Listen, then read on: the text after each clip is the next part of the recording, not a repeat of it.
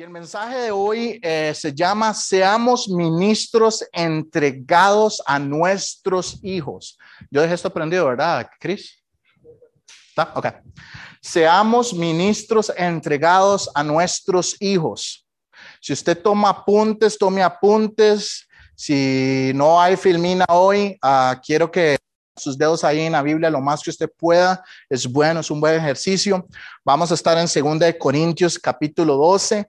Si moverse a través de todos los versículos no, no, no, no me puede seguir el paso, está bien. 2 Corintios capítulo 12, versículos 14, 18 es donde vamos a estar. Segunda Corintios capítulo 12, versículos del 14 al 18, donde vamos a estar. Y sí, yo digo los versículos muchas veces porque cuando usted prepara un mensaje tiene que acostumbrarse a darle tiempo a la gente de que busque. Ok, estamos allá, amén. Sí, ok, bien. Entonces, seamos ministros entregados a nuestros hijos. Algo que uno tiene que hacer cuando prepara un mensaje es siempre buscar la parte imperativa de lo que Dios tiene. Entonces, ¿qué significa imperativo? El imperativo es un orden. Entonces, sed, estar, esos son imperativos, son órdenes. Entonces, ser, el mensaje de hoy tiene que, tiene que ver con ser. Yo no quiero que nos vayamos de aquí hoy pensando en que lo que Dios tiene para nosotros es una sugerencia, no es una sugerencia. ¿Ok?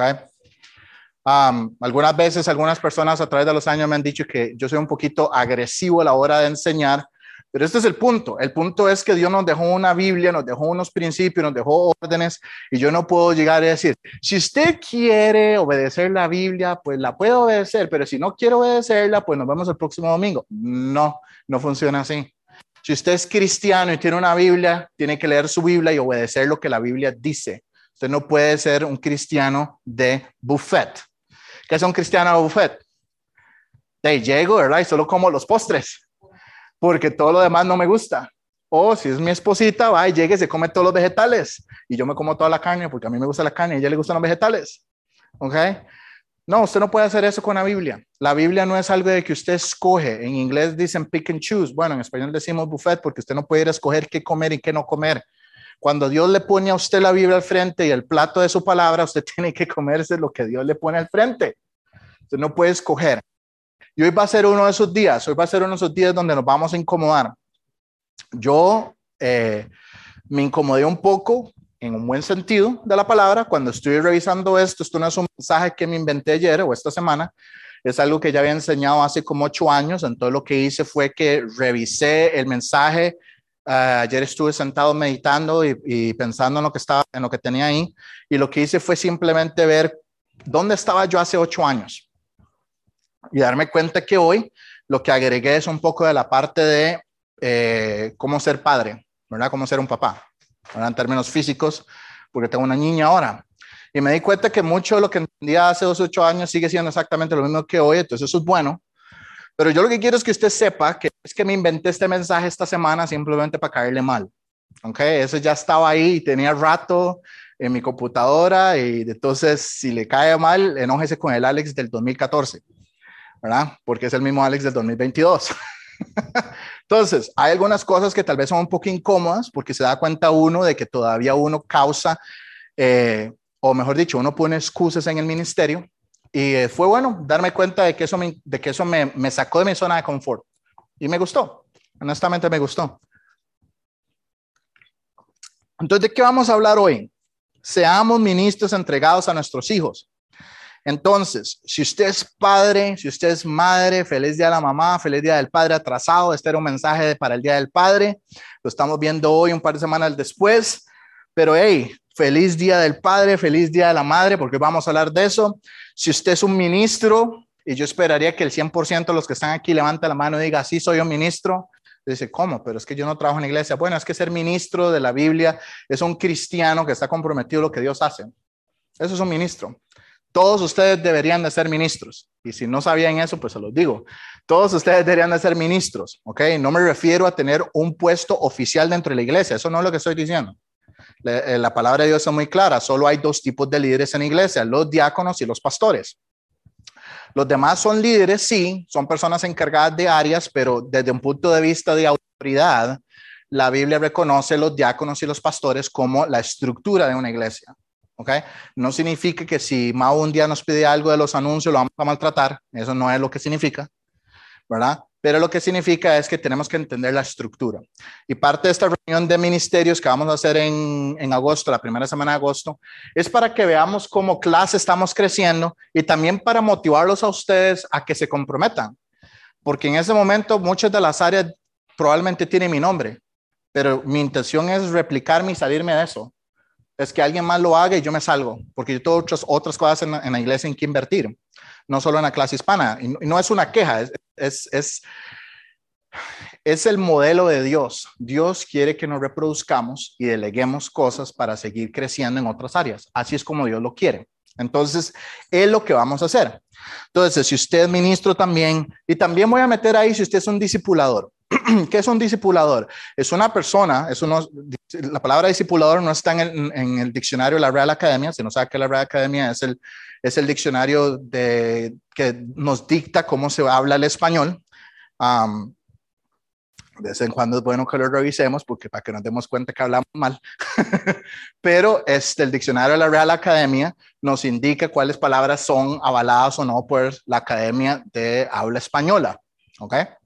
La palabra discipulador no existe. Pero el concepto que tenemos detrás de eso es que una persona que decimos que es un discipulador es una persona que instruye a otros, es un mentor de otros a través de un proceso de esa persona, nuestro aprendiz o pupilo, se conforma a la imagen de Cristo. ¿Okay? Entonces, para razones simples, porque ustedes ven que esa frase es muy larga, voy a hacer la referencia a discipulador. ¿Ok? Quería hacer la, la, acotación para que no digan que después Alex inventó una nueva palabra. Sí, no estoy inventando, la voy a usar de referencia. Ok, y he notado que en las iglesias, en términos generales, si no estoy hablando en términos de Midtown, creo yo que Midtown, eh, sí tenemos defectos, no voy a ser hipócrita, si tenemos defectos, hay cosas que hacemos bien, hay cosas que no hacemos bien, hay cosas que hacemos mejor, hay cosas que no hacemos tan bien, ok, pero no me refiero exactamente así, sino me refiero en términos generales, a nivel global, a nivel de lo que he visto en los últimos 22 años de ministerio, es que ha caído un estándar de lo que se espera de un ministro, ok. Veo en las noticias, conversaciones que toco con la gente y todo lo demás, que han caído presas de dinero, presas de la fama y presas del orgullo.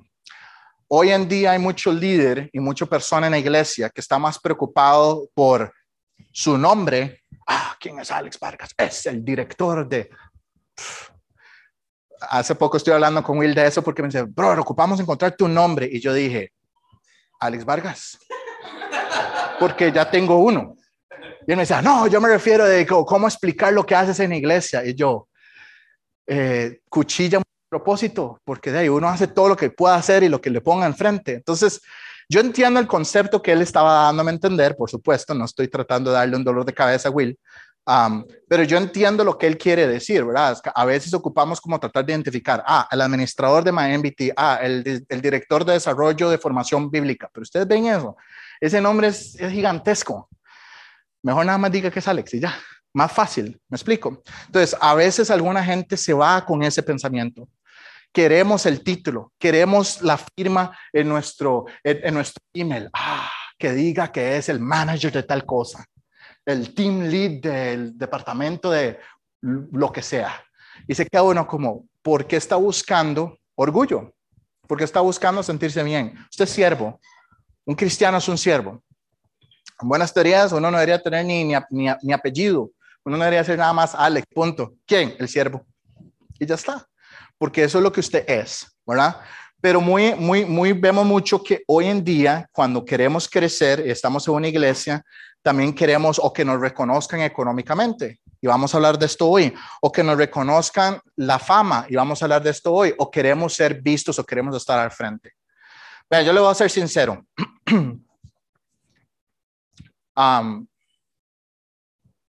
porque tiendo, a ser muy transparente, a veces me meto en problemas por eso. Pero vean, uh, yo ya hice muchas cosas en mi corta vida en diferentes áreas de mi vida, en términos laborales, en términos de, en términos de uh, términos ministeriales, digamos. Cuando salí de Costa Rica, una de las cosas que mis papás me preguntaron es, ¿por qué si ya había alcanzado hasta cierto punto la, gran mayoría de las metas, ¿por qué me quería incomodar irme a Estados Unidos a comenzar desde cero?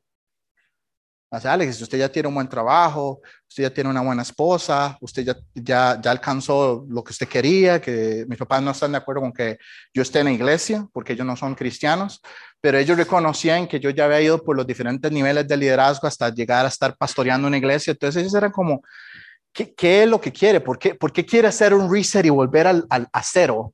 Y yo dije, porque honestamente esas cosas no son importantes para mi vida, en el sentido de que si usted tiene una mentalidad de siervo, usted puede estar abriendo puertas domingo a domingo que usted va a ser una persona feliz, una persona con gozo. Porque el corazón de un siervo que esté cimentado en Cristo Jesús no está pensando en ser reconocido, está pensando en servir y amar. Y hoy vamos a hablar de eso, porque lamentablemente Satanás usa el orgullo en nuestras vidas para descarriarnos y dañar el ministerio. Entonces, el primer versículo de hoy es el versículo 14 y lea conmigo allá. Dice, he aquí, ve lo que dice ahí, He aquí, por tercera vez estoy preparado para ir a vosotros, y no seré gravoso porque no busco lo vuestro, sino a vosotros, pues no deben atesorar los hijos para los padres, sino los padres para los hijos. Entonces, la primera cosa que tenemos que ver hoy, vamos a tener tres puntos principales. El primer punto principal es un ministro verdadero, pon atención en la palabra verdadero, atesora a sus hijos y atesora para sus hijos. Un ministro verdadero atesora a sus hijos y atesora para sus hijos. ¿Ok? El verdadero ministro visita y no es gravoso. ¿Qué significa eso? Voy a hacerlo en tres áreas. Voy a ver desde el punto de vista como papá o mamá, porque yo sé que algunos de ustedes son papás o son mamás.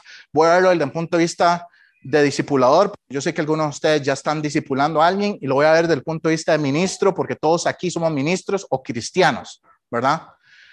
Entonces, si usted es papá o mamá, ¿es para usted una carga y un dolor de cabeza pasar tiempo con sus hijos? No me responda, por favor.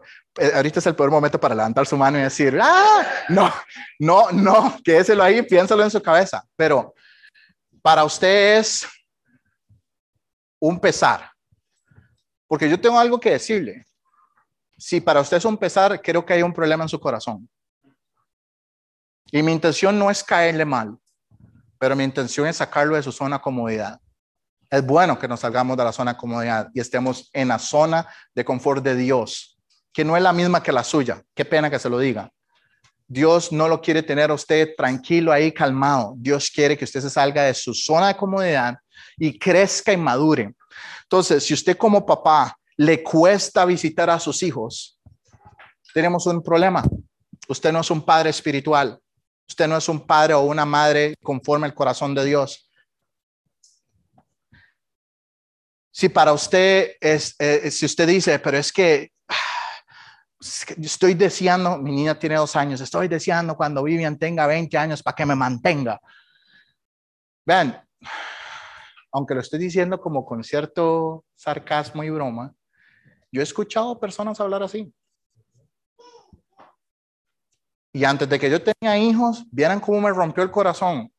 Porque como les dije, esto yo lo preparé en el 2014 y antes de eso ya lo había hecho y ha sido mi tiempo devocional un par de, de veces en, en, diferentes años, porque yo trato de volver y después hacer devocional otra vez en libros que ya he enseñado, lo que sea, para mantener mi mente refrescada. Y si me dolió hace ocho años, me sigue doliendo hoy, ocho años después, escuchar ese tipo de comentarios. Yo he escuchado a personas decir que los hijos son una carga para ellos. Ah, es que estaba mejor cuando estaba soltero. Es que estaba mejor cuando no tenía niños. Eh, vea, si, esa es la mentalidad, vea, yo le digo algo. Examine su corazón. Porque no hay mayor bendición que tener un niño. Y no lo dice Alex Vargas. Lo dice la Biblia. La Biblia habla de eso. Dios no lo da por una razón. Nosotros somos facilitadores. Otra cosa es que nosotros no, no podemos decir que por nosotros subsisten o no subsisten. Dios no lo da y tenemos que tener la capacidad de instruirlos durante el tiempo que los tenemos, porque así es como funciona. ¿Okay? Entonces, algo que a mí me preocupa es una mentalidad donde vemos los niños como una carga, cuando los niños no son una carga. Para los que tienen pequeñitos, saben muy bien que todo cambia. Yo antes tenía 20 horas a la semana para sentarme a preparar un mensaje. Hoy en día tengo que pelearme con todo el mundo para poder sacar aunque sea un par de horas. Es, es difícil, sí, pero no me duele. Ayer cuando ocupaba orar, ¿saben qué hice? Ocupaba orar porque estaba en medio de esto, tenía muchas preocupaciones en la cabeza y todo lo demás. Abrí la puerta de mi oficina, salí de mi oficina, oficina pasé por, la, por el cuarto de Vivian, estaba con Ash en la cama, era eh, story time, tiempo de, de, de, historia o de leer un libro. Y entonces le dije, hey, ¿Qué tal si, si oramos? Porque siempre oramos, leemos una historia, ella se baña, lee una historia, o dos, o tres, o cuatro, o cinco, porque le gustan mucho los libros, y después oramos y después la ponemos a dormir. Y entonces yo salí y dije, no, voy a ir a orar con ella. Si yo no tuviera un corazón conforme a Dios, esos 30 minutos yo lo vería como una carga, y no es una carga. Es una bendición el poder usted invertir en sus hijos ¿Qué tal como ministros cuando venimos a la iglesia? Cuando usted viene a la iglesia, todo el camino que usted viene a la iglesia se viene quejando. Es que otra vez voy a ir a la iglesia, entonces va a llegar el hermanito tal, me va a decir buenos días y yo le quiero decirle, ¿qué tienen de buenos? Y entonces ya tengo que llevar al niño a Quita, pues esto ya eso me da dolor de cabeza, después la música está muy, muy, muy ruidosa, el volumen está muy alto, entonces vienen los, los tocones que siempre quieren abrazar y los otros, no, yo lo que quiero es que me dejen en paz. ¿Qué problema con un corazón así? Porque Dios no es así. Dios no es así, nunca va a ser así. A Dios no le duele pasar tiempo con usted. Lo más que le dolió a Dios fue morir en la cruz, en términos físicos, en términos espiritual, que sufrió la ira de su padre. Pero Él lo hizo gustosamente, se sacrificó por usted. Entonces, si como ministros venimos a la iglesia y no queremos pasar tiempo en la iglesia, no queremos visitar la iglesia y solo queremos ser gravosos, que es alguien problemático, alguien costoso, alguien pesado, tenemos un problema en nuestro corazón. ¿Qué tal discipuladores? Usted está llevando a alguien por medio del discipulado, pero usted se queja cada vez que tiene que salir de su casa para ir a servir y amar a esa persona. Ouch. ¿Usted está entendiendo lo que usted está diciendo? Que el sacrificio de Cristo en la cruz no es lo suficientemente importante para usted para incomodarse un poquito. Llegamos y desde que llegamos queremos ser atendidos como reyes. Bueno, es que él va a ser mi discípulo, mi discípulo, usted me tiene que abrir la puerta de puerta a puerta, me tiene que poner las pantuflitas para que yo meta los pies y entrar. Y aquí vengo flotando con la Biblia y el libro del, del, D1, ¿verdad? Y me siento ahí y le digo, y nos sentamos y decir, Sí, dígame, ¿en qué puedo iluminarlo? Vean, si, si como personas que invertimos en otros tenemos ese corazón, tenemos un problema del corazón, porque Dios no es así. Dios no es así. Ministro, si usted está teniendo, si, si Dios le está supliendo las necesidades de su vida a través de un trabajo, o Dios lo ha bendecido más de la cuenta que otras personas, no es para que usted se lo restriegue la, la cara a los demás. Es para que usted abre su casa, para que usted abra su billetera, para que usted abra su corazón y ame a las demás personas. Qué pena. Yo les dije que hoy iba a ser un día difícil no, y, no, y no vamos ni por la mitad. Esto es incómodo. Yo sé que sí es incómodo pero tenemos que entender que lo que la Biblia enseña es por algo. Si Dios puso estos pasajes y estos principios aquí es porque sabe que nuestro corazón tiene un problema. No está conforme a su corazón. Y una cosa que yo he visto es que a veces venimos, nos hacemos de una casa o nos hacemos de un vehículo o nos hacemos de algo o tenemos algo en nuestras vidas, pero lo tenemos ahí y hacemos las de Gollum. ¿Quién vio el Señor de los Anillos? ¿Saben quién es Gollum? My precious, mine, ¿verdad? Y ahí está, lo agarra y el que se le acerca a eso que usted tiene que es preciado, usted lo muerde. ¿Sabe qué es lo que Dios quiere que usted haga? Hey, ven a mi casa. Dios me dio una casa y tengo espacio. Venga, traiga a sus niños. Hey, tengo un trampolín. Hey, yo le hago hamburguesas. Hey, yo le hago perros calientes. Soy pésimo cocinando, pero whatever. Los metemos al microondas. ¿Me explico? Si tuviéramos un corazón donde más bien decimos, yo no quiero ser gravoso para los que Dios me ha dado, sino que más bien quiero bendecirlos, estaremos en una postura mucho mejor. Les puedo asegurar que su vida va a estar mejor, porque usted va a quitar todas esas cosas y esos pensamientos y usted va a poder tener gozo en lo que Dios ha dado. El verdadero ministro busca a la gente.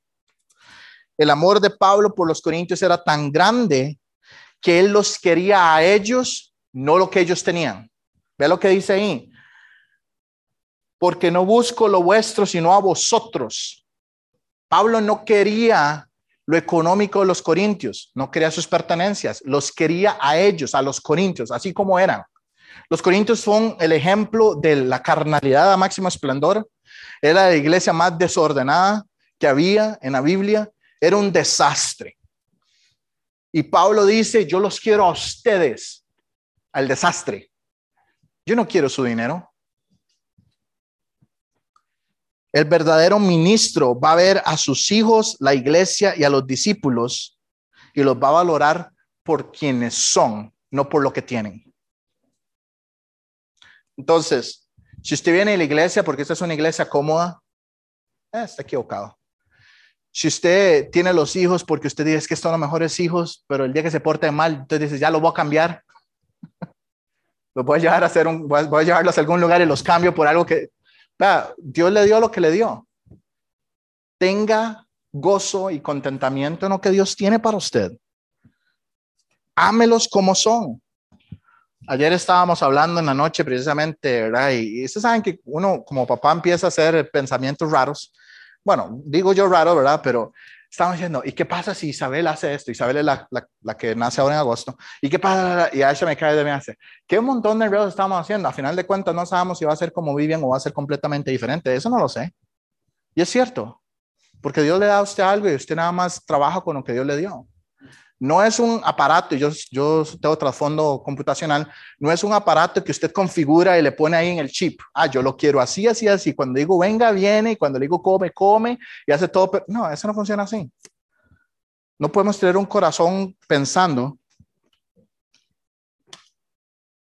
que el niño va a comportarse exactamente como uno quiere en todo. Eso se llama entrenamiento y le va a costar. Y espero que usted tenga el corazón para amar lo que Dios le está dando y invertir en lo que Dios le está dando. El verdadero ministro disfruta pasar tiempo con sus hijos porque Dios se los ha dado. Cada vez que usted se queja de un niño, cada vez que usted se queja de sus propios hijos, cada vez que usted se queja de su iglesia, cada vez que usted se queja de la persona en la que usted está invirtiendo en el discipulado, usted le está diciendo a Dios en la cara que Él se equivocó.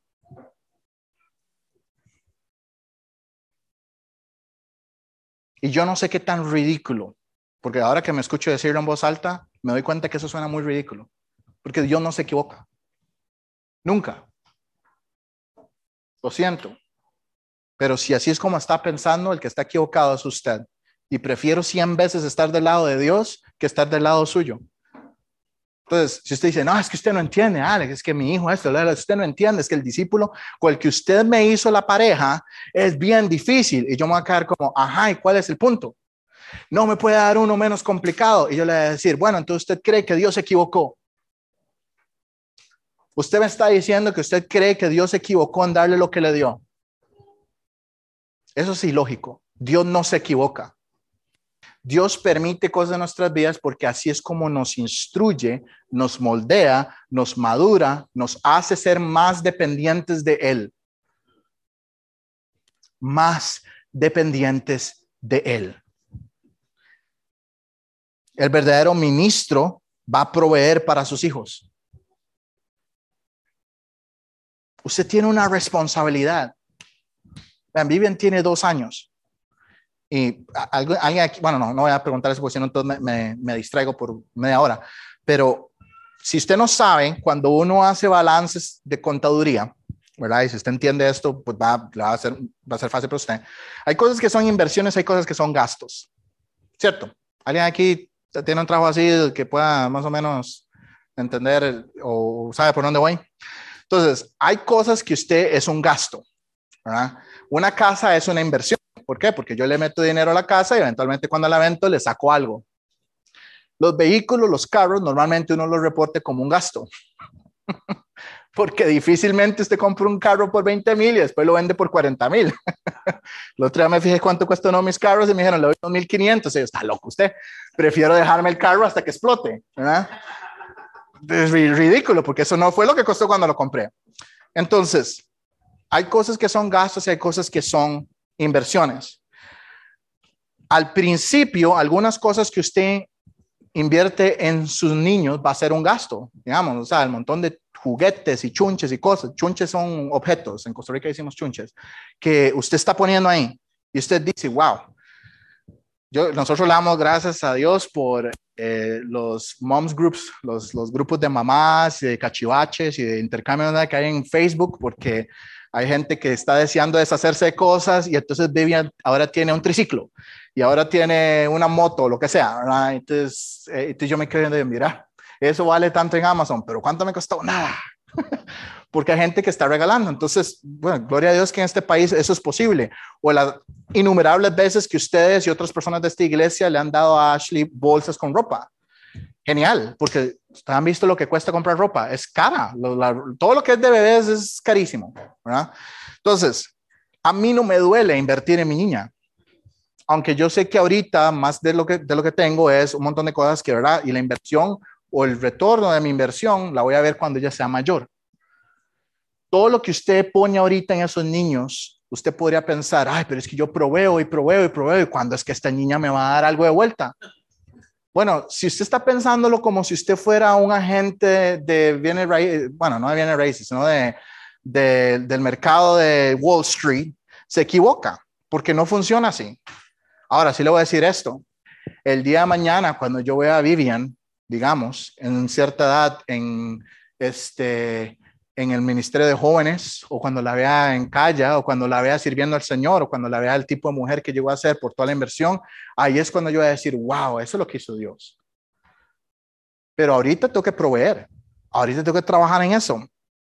Y la Biblia dice muy claramente en 1 Timoteo 5:8 que si alguno no provee para los suyos, mayormente a los de su casa, ha negado la fe y es peor que un incrédulo. Entonces, una mentalidad que no está invirtiendo, no proveyendo, que, que se está constantemente quejando en todo lo que me cuesta, es que me cuesta mucho con mis niños.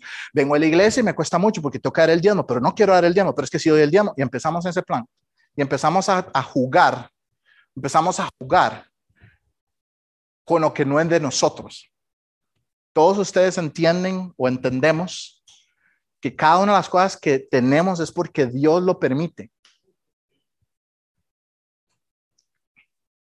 Dios no quiera, pero el día de mañana usted entra en un accidente automovilístico y queda como vegetal. Sus estudios no sirven para nada, su cerebro no sirve para nada, su cuerpo no sirve para nada. Usted entiende que eso puede suceder en cualquier momento. Yo escucho a la gente decir, no, eso nunca va a pasar a mí. Yo manejo a 25 kilómetros por hora y voy súper lento a una autopista y un día me va a parar la policía porque voy súper lento y la, la, la, la. Bueno, yo le voy a decir esto. Yo he visto demasiados accidentes automovilísticos donde venía la persona tranquilo y campante y feliz y contento cantando. Y viene un borracho y ¡boom! Y hasta ahí llegó. Eso no dependía de usted. Usted estaba haciendo todo lo que tenía que hacer, respetó la ley, iba a la velocidad que tenía que ir, venía con el cinturón puesto, hasta con un casco carro y todo. Pero usted no tiene el control de las personas que están alrededor suyo. Usted tiene que entender que todo lo que usted tiene es porque Dios se lo permite. Entonces, Dios nos pide invertir y proveer para cada una de estas áreas, para nuestra familia primeramente, para la iglesia con nuestros diezmos o ofrendas y para nuestros discípulos. Si lo que usted piensa en su cabeza es que yo no quiero que me pongan a nadie, porque eso implica sacar dinero para la gasolina, sacar dinero para el tiempo, sacar mi carro, es que quién me paga las llantas y quién me paga el aceite y quién me paga... ¿Me explico? Muchas veces tenemos esa mentalidad y empezamos. Es que cuando voy a visitar a fulano a tal, tengo que irme media hora antes porque estoy a 25 minutos de distancia. Entonces, Son 25 minutos en el carro. ¿Cuánto me cuesta la gasolina? ¿Cuánto me cuestan las llantas? ¿Quién me va a pagar eso? Le voy a decir a Will, Will, no tenemos un budget para poder, ahí un presupuesto para poder este, pagar gasolina cuando voy a disipular. Es que viera qué caro me sale. Y Dios nos está diciendo, bueno, pero es que si usted no provee, si usted no provee, si usted no tiene una mentalidad de proveedor, donde usted dice, Dios me está dando eso, Dios se va a encargar de multiplicarle. ¿Usted entiende esto? Así como Dios le ha dado el día de hoy, Dios se va a encargar de multiplicarle. Pero su corazón tiene que estar en el lugar correcto. Porque si usted no tiene el corazón en el lugar correcto, lo que Dios va a ver es su mal corazón. Y entonces, usted lo que está atesorando para, para su vida es un dolor de cabeza. Y yo con el mayor placer gastaré lo mío, dice Pablo, y aún yo mismo me gastaré del todo por amor a vuestras almas, aunque amándoos más, sea amado menos. Punto número dos, el ministro tiene que darse por sus hijos. El primero era que el ministro verdadero atesora a sus hijos, o sea, los valora por lo que son y atesora para ellos, o sea, tiene eh, provee para ellos. La segunda es, el ministro se da por ellos en términos físicos. Es una mentalidad de sacrificio. Es una mentalidad de sacrificio. ¿Cómo sirve usted a la gente? Cuando usted sirve a la gente, ¿usted está pensando en ser servido o usted está pensando en servir? Usted viene a la iglesia para que le abran la puerta y lo hagan entrar como si fuera el rey, ¿verdad? O usted viene y saluda al de la puerta. Yo les pregunto esto y mi intención, como dije, hoy nos vamos a sentir bien incómodos porque ya a mí me tiraron, me cayeron un par de piedras en este mensaje, entonces no crean que, que, que yo vengo y hablo y, y, ay, qué rico, es que para él es fácil venir y hablar. No, no, no, yo no quito del buffet, yo comí el buffet completo. Entonces a mí hay unas par de cosas en este mensaje que me cayeron directamente y sé que tengo que, tengo que arreglar en mi vida. Pero yo les pregunto esto, ¿cuántos de ustedes cuando llegaron a la iglesia hoy se fijaron en el nombre de la persona que le abrió la puerta? ¿Cuántos de ustedes le dijeron buenos días a la persona que estaba en la puerta? ¿Cuántos de ustedes pararon y dijeron, mucho gusto, yo soy Alex? Bueno verlo acá, gracias por abrirme la puerta.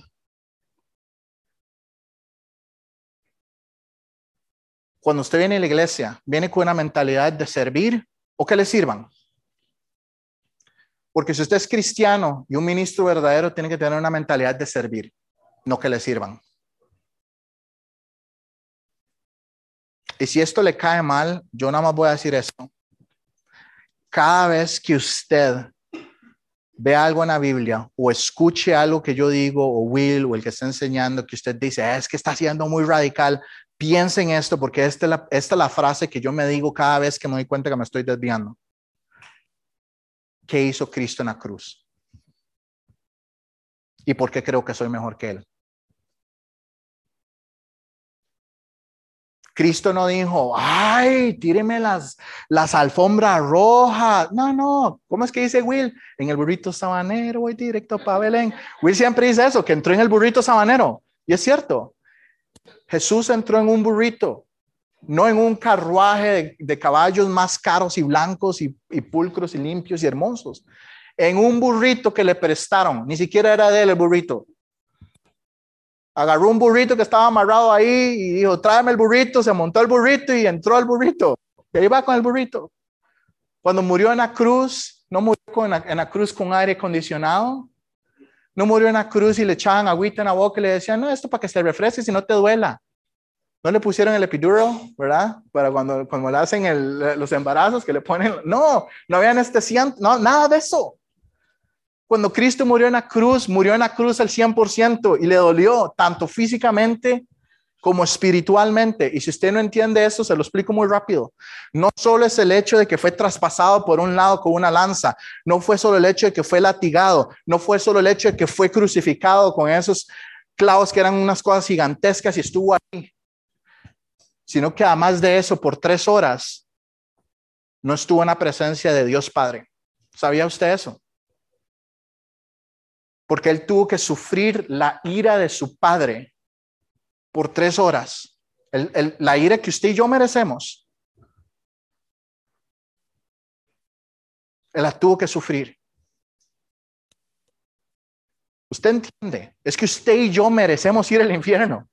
Usted y yo merecemos ir al infierno. Y si usted no cree eso, pues creo que su teología no está muy bien. Pero usted y yo merecemos el infierno. Jesucristo no merecía sufrir el infierno. Porque Él iba a sufrir tres horas de sufrimiento lejos de su Padre por usted y por mí? No hay razón. Él no tenía por qué. Entonces, la próxima vez que usted esté dejando que su orgullo y su carnalidad se le suba y diga, es que yo vengo a la iglesia y espero que me abran la puerta de par en par y que, me, y que entro así y una vez me pongan el, el, el, el, café con una azúcar y dos de crema, por favor. No, no podemos tener esa mentalidad. Es que cuando voy a ir a discipular, yo espero que cuando vaya a discipular, mi, mi, mi, mi aprendiz, mi pupilo, me reciba como que soy un rey, porque yo el gran yo estoy sacando tiempo para invertir en el pobre de él. ¿Qué tan, qué tan mal está ese pensamiento? Cuando deberíamos de ser como Jesús. Vean, yo sé que lo siento, pero tengo que hacerlo. Tengo que hacerlo. ¿Cuántos de nosotros, y me incluyo yo, cuántos de nosotros, todos nosotros, hemos sacado el tiempo en esta semana para llamar a alguien que tiene un mes de no venir.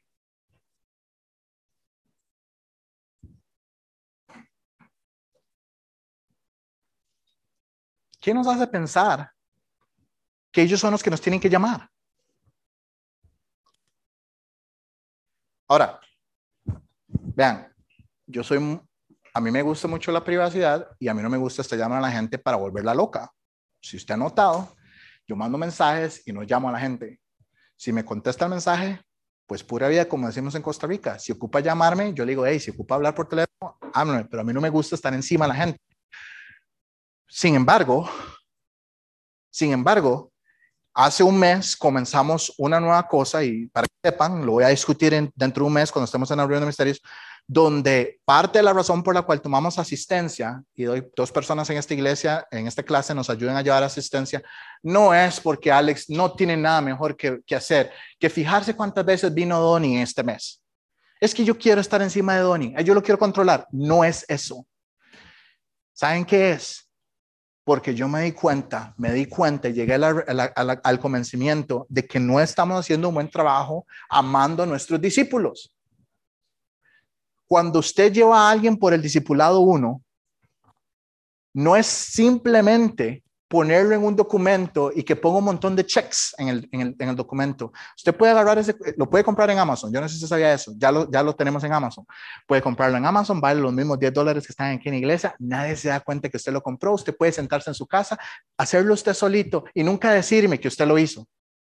Usted puede hacer eso pero no es la intención. La intención es formar una relación al punto de que ahora yo sé quién es Cristian, yo sé quién es Ernesto, yo sé quién es Alejandro, yo sé quién es Eric, yo sé por qué hacemos estudios bíblicos en español, eh, en español, porque hacemos estudios bíblicos eh, de hombres y mujeres, porque queremos conocernos, porque yo quiero saber qué está pasando en la vida de José, porque yo lo quiero a él, no lo que él tiene. Porque Cristo murió por mí. Pero adivine qué, murió también por él. Entonces, si yo no tengo un corazón donde yo veo a la gente con la misma compasión que Cristo nos vio a nosotros desde la cruz, no he entendido ser cristiano todavía. Mi intención no es maltratarlo. Mi intención es decirle, vean, hay mucho que tenemos que crecer. Y todo comienza con darnos cuenta cuál es el problema que tenemos y hacer algo al respecto. Bienvenido al club de los inadaptados. Yo soy el presidente. A mí me cuesta muchas cosas. Y por eso les dije, sí, estuve a cargo en inglés y todo lo demás, etcétera, etcétera. Pero uno de mis grandes problemas es que yo soy introvertido para la parte relacional. No me molesta el enseñar la Biblia, eso, eso por mí eso estoy bien. Pero cuando yo llegué al pastorado me di cuenta de esto. Yo no puedo divorciar la persona a nivel conocimiento bíblico de amar a la persona como Dios la ama. Si no, entonces búsquese un trabajo en el seminario donde le paguen por ir a dar una clase. Y no me refiero al seminario de Midtown, me refiero a una universidad. Ningún profesor de la universidad me llamaba para sentarse a tomar café conmigo. Ni me preguntaba por mi familia y cómo estaba el perro y cómo estaba la niña y ninguno. A ellos no les importa eso. Por más que digan que son profesores que quieren estar conectados con los niños y, ta, y con los adolescentes, lo que sea. Vea, al final de la historia, muchos de ellos cuando llegan las vacaciones dicen que dos, dos meses fuera de la escuela y ninguno está buscando a los que estuve estudiando, eh, enseñando, ninguno. Pero ¿sabe qué dice Dios? En el momento que alguien de nuestra clase está en, en dolor, deberíamos de correr a ir a buscar cómo lo apoyamos. ¿Y saben por qué no nos damos cuenta que alguien está en dolor? Porque no, nos da la gana ni de levantar el teléfono, porque a mí que nadie me incomode. Eso debería darnos vergüenza, porque Cristo no es así. Un ministro se da todo por ellos. Es un placer gastar lo mío, dice Pablo. Yo no necesito nada de ustedes, corintios. No es por eso que los amo, no es por la ofrenda, no es porque me den algo. Yo los amo porque ustedes son mis hijos en la fe, es lo que Pablo está diciendo. Aún yo mismo, él mismo, su persona, perderá salud y perderá su, su físico, si usted quiere verlo así, por amar a los corintios. Por el amor que tengo a vuestras almas, dice, aun cuando amándolos más, se ha amado menos. Vea, si usted está en esto suficiente tiempo, si usted está en esto suficiente tiempo, y me refiero en el, cristianismo o, en, el ministerio, usted va a tener que aprender a ser lastimado y duele. A mí me han dicho muchas cosas, me han maltratado, me han levantado falsos. Ah, en 15 años he escuchado muchas diferentes, o sea, desde que soy egoísta, desde que no me importa la gente y todo lo demás. Esto es algo que típicamente no comparto y va a quedar grabado, pero bueno. Eh.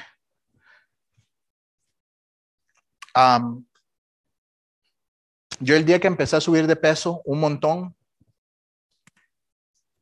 fue el día que acepté el, el, oficio de ser pastor. Y eso es algo que he mantenido privado porque no, no, me gusta, no me gusta que la gente sepa. Yo gimnasio, los ejercicios, las dietas, el cuidar mi cuerpo, por enseñarle la Biblia a un grupo de gente. Yo me pude haber muerto de un paro, cardíaco. No estoy diciendo que usted haga eso, porque por algo me puse a dieta otra vez, porque tengo que arreglar lo que el desorden que hice hace ocho años. Pero yo quiero que usted sepa, no es porque no me importaba o no es, no, es que tuve que tomar una decisión.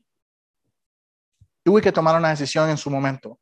Invierto en las almas de estas personas eso va a implicar que voy a tener que sacrificar a mi propia esposa. Otra cosa que no, bueno, ahí, ya que ya, ya dije que lo voy a decir también, lo voy a decir. Otra razón por la cual nosotros no habíamos tenido hijos antes es porque yo estaba muy ocupado en el ministerio y yo no veía que era el tiempo correcto. Y Dios me lo confirmó porque cuando llegamos a los Estados Unidos, y y yo hablamos y dijimos, creo que ya es tiempo ya invertí aquí, ya invertí aquí, ya invertí aquí, creo que es tiempo de invertir en, en, reproducirnos. al año Dios nos dio el embarazo de Vivian. Y empezamos a, bromear, porque yo vengo de una familia pequeña y Ash viene de una familia gigantesca, son como dos hermanos, son cinco hermanas, no, seis hermanas, cinco hermanos, creo que es, algo así. Seis hermanos, cinco hermanas. Y yo dije, entonces ella bromeando me dijo, vamos a tener. Y yo, wow. Entonces yo me reí, yo me reí, lo que pensé fue, bueno, voy a tener dos cuartos llenos de literas, todos ahí, ¿verdad? En bunk beds, y yo, y por dicha, arroz y frijoles, y usted les tira arroz y frijoles y que ahí coman, ¿verdad? Y, a lo mucho huevo, y, y, el que se queja salado, ¿verdad? Y bueno, está bien, o sea, y yo vengo de una familia muy pequeña, somos solo tres hermanos, y casi nadie quería reproducirse, entonces la, familia, mi familia cabe en un carro, con mis, las esposas de mis hermanos y todo lo demás, creo que cabría en un carro de 10 personas, para que tengan una noción de qué tan pequeña es mi familia. pero yo, yo me puse a pensar en eso y cuando, cuando Ash dijo, bueno, ¿de qué vamos a hacer? ¿Le vamos a tener un hermanito, una hermanita a, Vivian o no? Y nosotros dijimos, de podríamos pensarlo. Ese pensarlo fueron dos meses y después me hace, bueno, si no lo había pensado, eh, y yo, ¿ah? ok, parece que Dios decidió que ya era tiempo de, que empiecen a salir los, los pequeñines. Pero a mí eso me dolió un poco porque darme cuenta que yo tuve que poner muchas cosas de mi vida personal en, paro para poder invertir en otras almas. Mis papás eso no me lo han perdonado. Mis papás eso es algo que ellos no entienden. ¿Cómo es que usted sacrifica su vida personal, su salud, su dinero, su tiempo, todo lo que usted tiene por ir a amar gente que ni siquiera sabe quiénes son? No tiene sentido. Si usted se pone a ver desde un punto de vista humano, no tiene lógica. Pero de un punto de vista bíblico, tiene sentido. Porque si Cristo murió por ellos, entonces a mí debería importarme también. Entonces tenemos que tener esta, esta mentalidad. El verdadero maestro no hace un balance de amor con sus hijos. Ok, Pablo se sacrificó. Pablo no estaba haciendo gravoso, no le estaba cobrando. Pablo recibía su ayuda económica de los macedonios y a los corintios los tenía ahí tranquilos para que no, no, no, no le reclamaran de que les estaba pidiendo la ofrendita, a pesar de que, de acuerdo a la Biblia, en 1 Corintios capítulo 9, dice claramente que los que viven del, ministerio o del evangelio, lo que dice el versículo es que los que viven del evangelio vivan del evangelio. O sea, está bien que si una persona se dedica a esto al 100% y es lo único que hace, que la iglesia le pague un salario. Eso está bien, pero Pablo no lo estaba pidiendo. Él tenía su aporte económico, que es lo que a veces yo le explico a la gente que está en el ministerio de manera bivocacional. Para los que no saben, Willy y yo estamos en el ministerio de manera bivocacional. Tratamos de dar todo lo que podemos a la iglesia, pero a mí el salario no me lo paga la iglesia.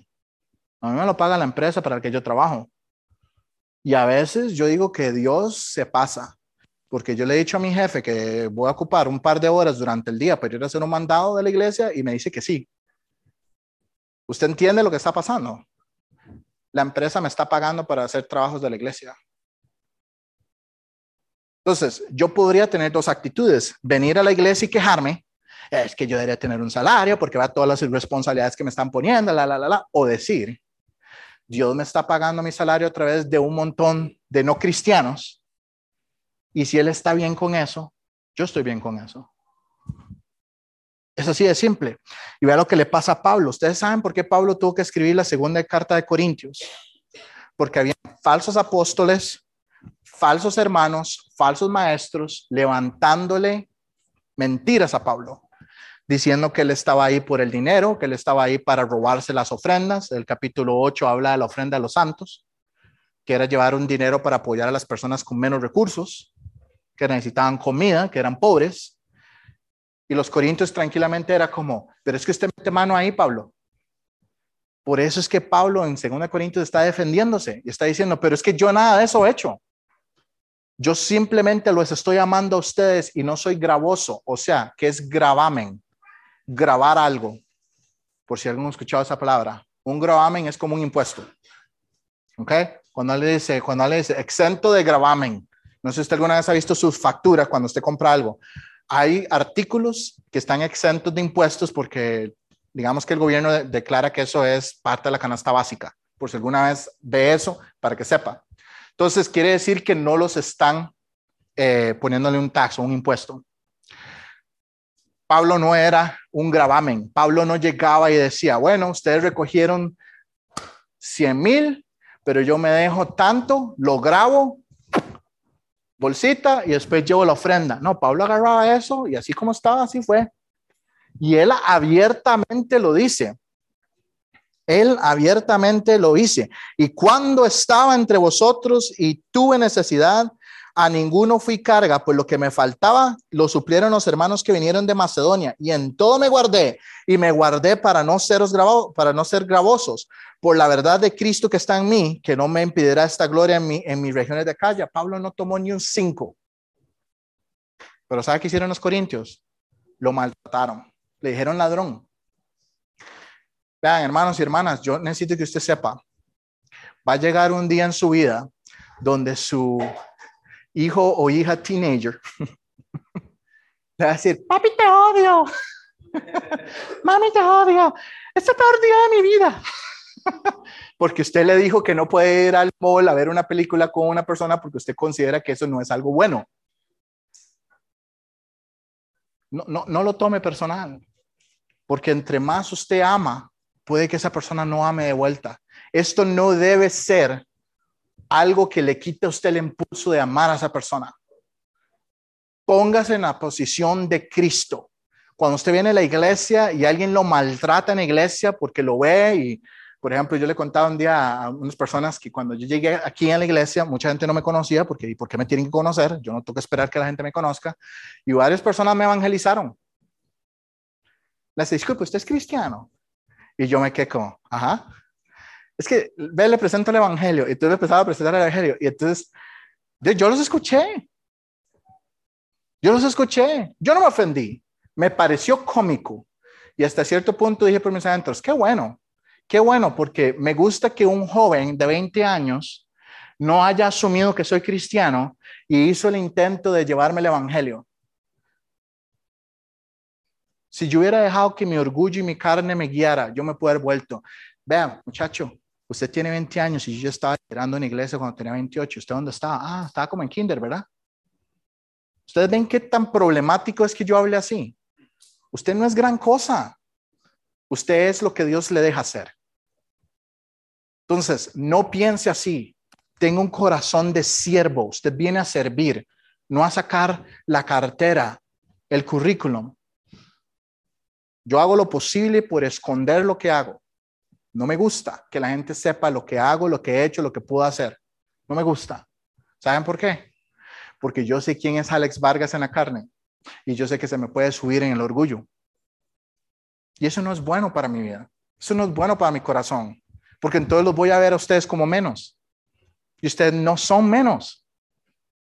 Si Cristo murió por ustedes, ustedes vale la pena morir por ustedes. ¿Entendemos este principio? Tenemos que tener esa mentalidad. Si Cristo murió por mi discípulo, yo tengo que tener la capacidad de morir por mi discípulo. Pero admitiendo esto, que yo no os he sido carga, sino que como soy astuto, os prendí por engaño. Y Pablo está siendo sarcástico. ¿Acaso os engañé en alguno de los que se he enviado a vosotros? No. Rogué a Tito y envié con él al hermano. ¿Os engañó acaso Tito? No, tampoco. La respuesta es no. No hemos procedido con el mismo espíritu y en las mismas pisadas. Vean, punto número final y voy a cerrar en dos minutos. El ministro no engaña a sus hijos. Papás, mamás, sean transparentes con sus hijos con sentido común, ¿verdad? Hay cosas que a veces a nuestros niños no les podemos decir todavía porque no están en la madurez para entender, pero no, no, no, no cometa el error de pensar que sus niños no tienen la capacidad de entender algunas cosas. Vivian tiene dos años y esa chiquita es bien Yo le digo algo y me hace, ajá, y me lo responde. Church, friends. Porque digo que es domingo. Entonces, vamos a ir a la iglesia, vamos a a los amigos. Los lunes, cuando me pongo la mochila en la espalda y voy saliendo por mi puerta, ¿sabe qué dice? Church, friends, papá. Bible. O sea, ella sabe en lo que estoy y en lo que no estoy. Entonces, no crea que porque son chiquititos, ay, sí, es que yo voy a contar una de esas de Pluto y otra de San Nicolás y otra de no sé qué, y, se la va a creer todo. No, los chiquitos no son tontos, los chiquitos simplemente necesitan crecer y madurar, pero ellos son muy pilas. No trate a sus hermanos en la iglesia de esa forma tampoco.